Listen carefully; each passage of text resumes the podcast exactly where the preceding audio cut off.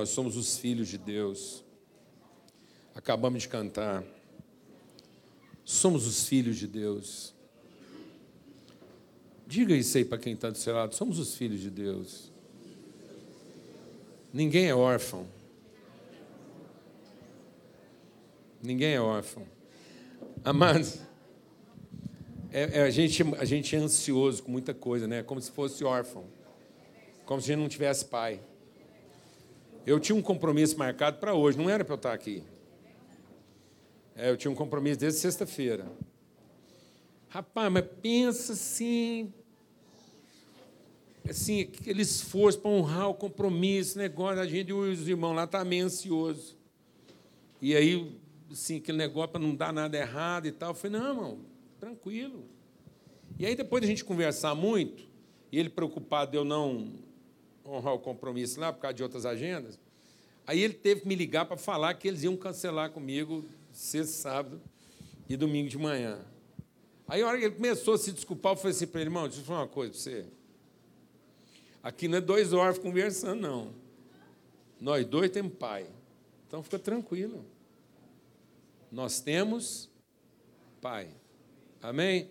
Diga para quem está do seu lado aí. Nós temos, nós temos pai somos os filhos de Deus. E vamos caminhando com Deus, passo a passo, aprendendo a conhecê-lo. E, como a gente tem pai, eu estou muito grato a Deus, porque esse ano, finalmente, esse ano, depois de tantos anos, nós temos um presépio. Com tudo que tem direito. Tem o presépio com José, com Maria, com o menino Jesus, com os reis magos. Igual quem sabe, o ano que vem a gente vai até ampliando presépio, rumo pastor, as ovelhinhas, para ninguém ficar de fora. Amém, amados? Muito bom. As pessoas acham que às vezes eu, eu, eu comento essas coisas só porque a gente quer. Não é não, é contrariar. Não é nada disso não. É porque nós precisamos, em vez de abandonar as coisas, nós precisamos ressignificá-las. Ressignificá-las. O diabo não cria nada, não, mas ele só corrompe o significado das coisas. E se nós formos abandonando tudo que perdeu o seu significado, daqui a pouco nós abandonamos é tudo. Nós temos que resgatar, redimir. Nós não vamos corrigir o erro de ninguém. Nós não vamos corrigir o erro de ninguém. Mas nós podemos trazer as coisas no seu verdadeiro significado, seu verdadeiro propósito. Usar isso de maneira pedagógica. O Evangelho é uma, é uma mensagem de caráter pedagógico e não litúrgico.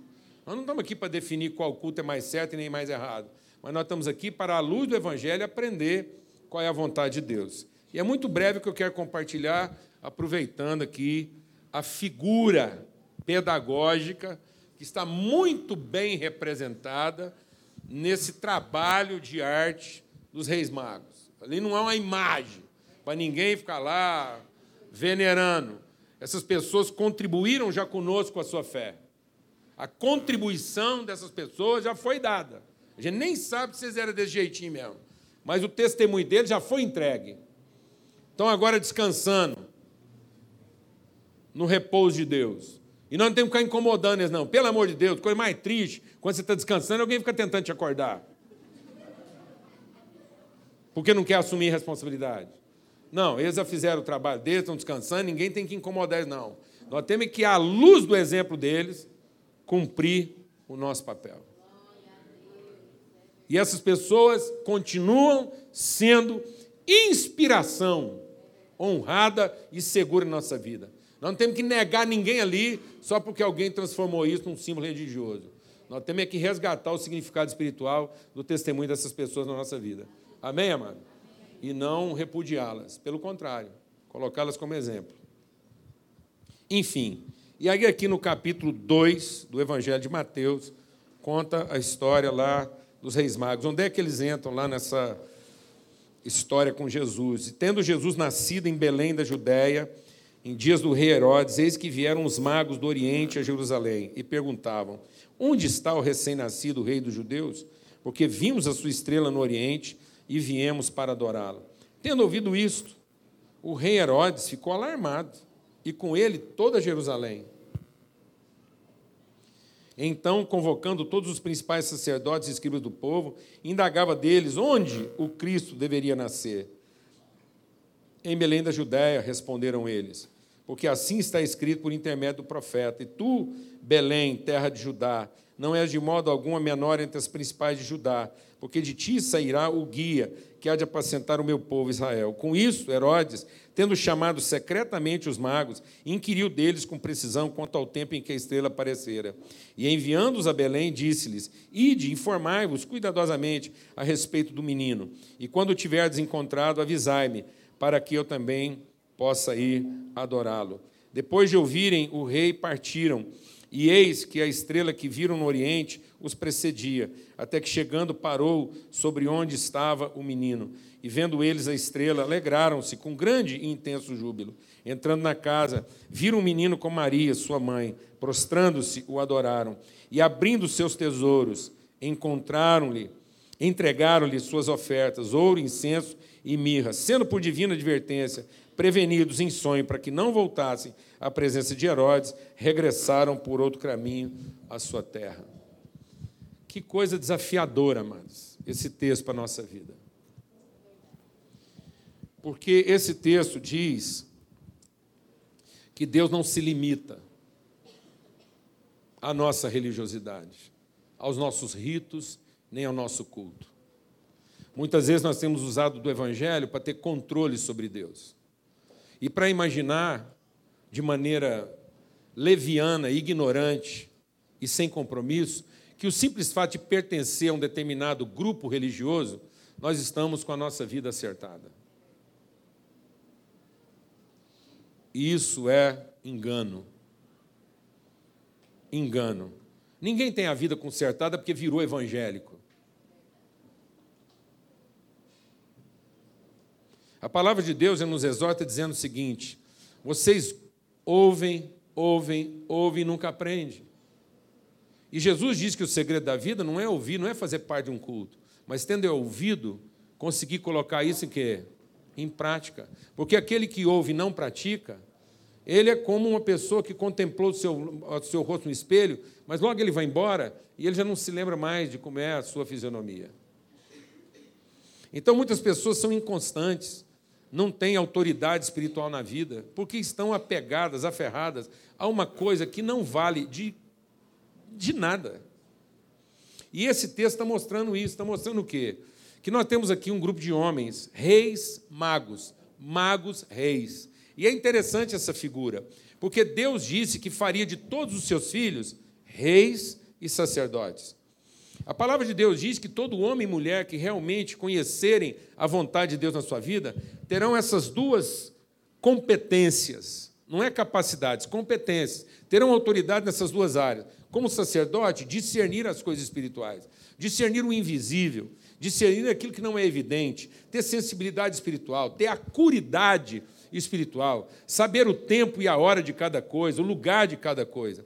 E como rei, como príncipe, ter também a condição, a autoridade de orientar os processos que vão trazer revelação dessas coisas invisíveis. Então, nós não somos só aquelas pessoas que têm muita capacidade, muita competência e sabem fazer as coisas, se aquilo não tem relevância espiritual. E nem somos aqueles espiritualistas que sabem de tudo do mundo espiritual, mas não conseguem colocar isso aterrado na vida e orientar as pessoas no seu dia a dia.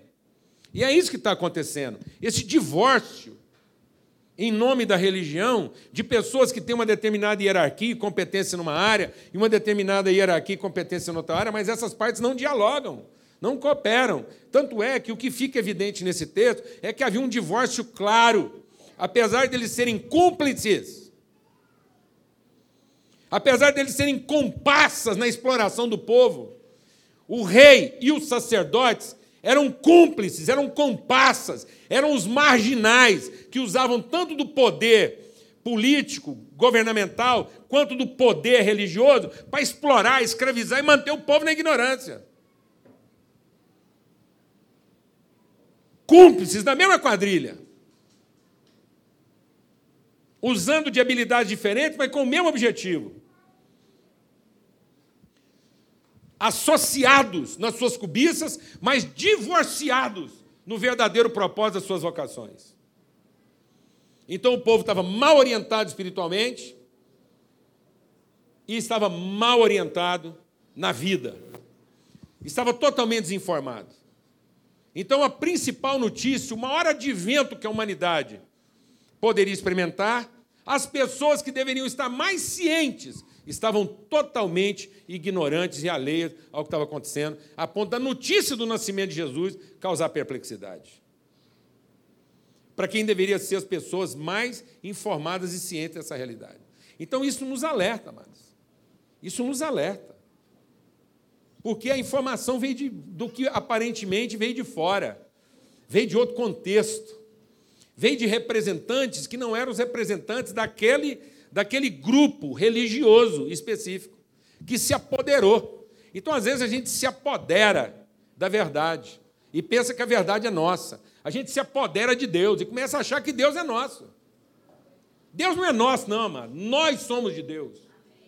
Deus não está aqui para fazer nossa vontade. Nós é que estamos aqui para conhecê-la e, e, com muito quebrantamento, humilhação e submissão, sem instrumento de revelação dessa vontade. Mas isso não vai acontecer sem quebrantamento, sem coração verdadeiro. Ninguém vai conhecer Deus em parte. Ninguém vai conhecer a Deus porque buscou muito. Ninguém vai conhecer a Deus porque quis muito e porque fez muito e se esforçou muito. Porque só Deus só pode ser conhecido quando nós o buscamos de todo o coração. Deus só pode ser conhecido quando existe plenitude de compromisso e interesse da nossa parte. Não é na medida do esforço, é na plenitude do compromisso. E os magos estavam lá para provar isso. Não tem jeito. A gente é uma comunidade espiritual. E mais uma vez o estado de Goiás está em pauta nesse país, pelo pior dos motivos. Às vezes a gente compartilha essas coisas aqui e, e fica parecendo que a gente está exagerando. Mas não, amados. Não, amados. Tudo isso que aconteceu circulou pela alta elite desse estado e desse país. Do mundo. E sabe o que é mais chocante? É porque o povo não entende que esse estado, esse lugar, tem uma vocação espiritual os tempos de qualquer coisa. Você quer montar uma religião? Às vezes você está pensando em montar uma religião, te falar uma coisa, vem para Goiás. Porque é um lugar de fertilidade. E é exatamente porque é um lugar de fertilidade, isso está sendo explorado. Agora, o mais chocante de tudo isso não é, mas saber que existe alguém que, usando o seu poder, explora uma outra pessoa que está à mercê dele, seja um adulto, um adolescente e uma criança. Isso é possível? É possível.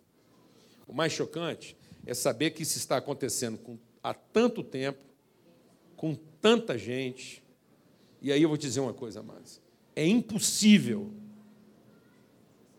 é impossível que isso estivesse acontecendo dessa forma e muitas pessoas, não são algumas, não, não são três ou quatro, e muitas pessoas não tivessem se apercebido de alguma coisa. O problema é que o nosso interesse religioso faz a gente ficar surdo, faz a gente ficar cego, faz a gente ficar insensível e indiferente. E é isso que estava acontecendo. Sabe o que estava acontecendo lá em Israel? Religiosidade demais. Reis e sacerdotes religiosos. Prisioneiros da sua religiosidade. Achando que Deus vem nesse mundo respeitar a hierarquia, respeitar a competência de alguém, respeitar a capacidade. Que Deus fala através dos competentes, ou dos que estão sentados na cadeira, ou dos que têm o direito. Não, mas desde Abraão, Deus mostra que Ele é antes de todas as coisas. Ele fala com quem quer, aonde quer, do jeito que quer. Porque a única condição que Deus colocou para que uma pessoa tenha relação com Ele não é acertar no culto, é buscá-lo de todo o seu coração. Buscar-me-eis e me achareis, quando me buscares de todo o seu coração. Aquele povo, amado, os sacerdotes e o Herodes, o rei e o sacerdote de Israel, tinham a Bíblia liam a Bíblia, estudavam a Bíblia. E estavam tão obtusos na sua religiosidade que, através da Bíblia, da palavra de Deus, não conseguiram ouvir Deus. Os magos eram astrólogos, estudavam os astros, as estrelas. Eles não liam a Bíblia, não, amados. Eles ficavam olhando para o céu, lendo mapa de estrela. Está entendendo o que eu estou te falando? Eles eram estudiosos das constelações, queriam saber. E eles ouviram profecias de vários povos. Quem, amado, deixa Deus ministrar o seu coração. Deus tem falado com muita gente de muitas maneiras. Aquilo que Deus falou conosco é para a gente entender o nosso papel de responsabilidade com as pessoas. Mas Deus não está dependendo de nós para falar com alguém. Isso é nosso privilégio. Ou nós entendemos isso com seriedade, com propriedade, com maturidade, com atitude, ou nós estamos perdendo o privilégio achando que Deus precisa da gente, que precisa de você fazer um culto evangelista, pregar para alguém, fazer um apelo para essa pessoa converter. Se Deus quiser transformar alguém, amados, Ele vai fazer um convite eficaz. Ele sabe como falar com as pessoas, de modo que essa pessoa o busque de todo o seu coração e, na sua busca, o encontre. E aí estava acontecendo. Esses três homens viram o que ninguém mais viu, entenderam o que ninguém mais entendeu. E não foi obedecendo um rito, dito como mais correto do que os outros. Então não se garanta no seu rito, não se garanta no seu culto, não se garanta na sua competência, não se garanta pensando que as coisas acontecem porque tem uma determinada pessoa fazendo isso ou aquilo. Isso é bobagem. Não confie nas habilidades humanas. Não confie nas habilidades humanas nem nas competências humanas. Isso pode ser o pior de todos os seus enganos. É aí que as pessoas se escravizam.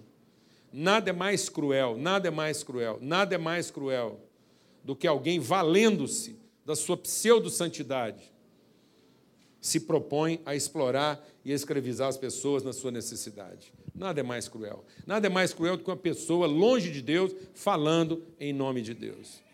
Então, assim como Deus fez com Abraão, porque o exemplo dos magos remonta a gente à fé de Abraão. Porque quando Deus chamou Abraão, um dia o Abraão encontrou Melquisedeque. Sabe quem era Melquisedeque? Um sacerdote de Deus. E Abraão reconheceu isso. Ele não era judeu.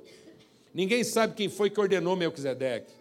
Ele não tinha, ele não tinha tradição sacerdotal. Ele não vinha de uma família de sacerdotes. Melquisedeque não era da ordem de Levi. Ele não pertencia a uma determinada estrutura religiosa pré-estabelecida. Sabe de quem Melquisedeque era sacerdote? Do Deus Altíssimo. E a palavra de Deus diz que exatamente, exatamente, porque Melquisedeque não era da ordem humana, não era segundo a lei, não era da regulação de Levi, porque Jesus não é da regulação de Levi. Exatamente porque Melquisedeque era sacerdote de Deus, porque ouvia Deus, conhecia Deus, e Abraão viu isso na vida dele. A palavra de Deus diz que Cristo, sendo sacerdote da ordem de Melquisedeque e não de Levi, ele traz para nós uma muito maior esperança. Amém, amado? Havia muito mais esperança na sensibilidade da vida daqueles magos do que havia numa sinceridade estereotipada religiosa na vida dos sacerdotes de Israel. Não confie na sua sinceridade se ela está induzindo você a desenvolver ritos religiosos, mas procure mais sensibilidade para que você possa discernir os caminhos da espiritualidade, da verdadeira espiritualidade que Deus quer desenvolver na nossa vida. E queria fazer um apelo final, as crianças podem vir aqui para frente. Pode vir. Eu queria fazer um apelo, amados. Às vezes eu compartilho certas coisas aqui, o povo acha que eu tenho um, um viés de sincretismo. Fica parecendo que a gente está fazendo defesa aqui de sincretismo religioso, né? de, de espiritualismo, de universalismo. E não é nada disso, não, amados. Nada a ver. Mas eu queria te fazer um apelo. Força não. Esse final de ano, festa de Natal, Ano Novo, pelo amor de Deus, força a barra não. Não vai lá se bandeirar. Você passa o ano inteiro, às vezes, sem ter compromisso, fica lá assim, levando a vida do jeito que você quer. Aí não pode ver uma festinha de Natal, a família reunida, você vira o pregador da noite. Fazendo todo mundo se sentir a pior pessoa do mundo e um incrédulo pagão. Não, pelo amor de Deus. Não vai para esse lugar, não. Tem misericórdia daquele povo. Glória a Deus, amado. Não força. Ama. Ouve. Percebe. Abraça. Seja luz. Porque é isso que Deus estava trazendo através de Cristo Jesus luz nas nossas trevas. Amém? Amém, irmãos? Então vai lá, aproveita, reúne a família. Não manda todo mundo para o inferno, não. Traz o céu até eles. Glória a Deus, amado. Aleluia.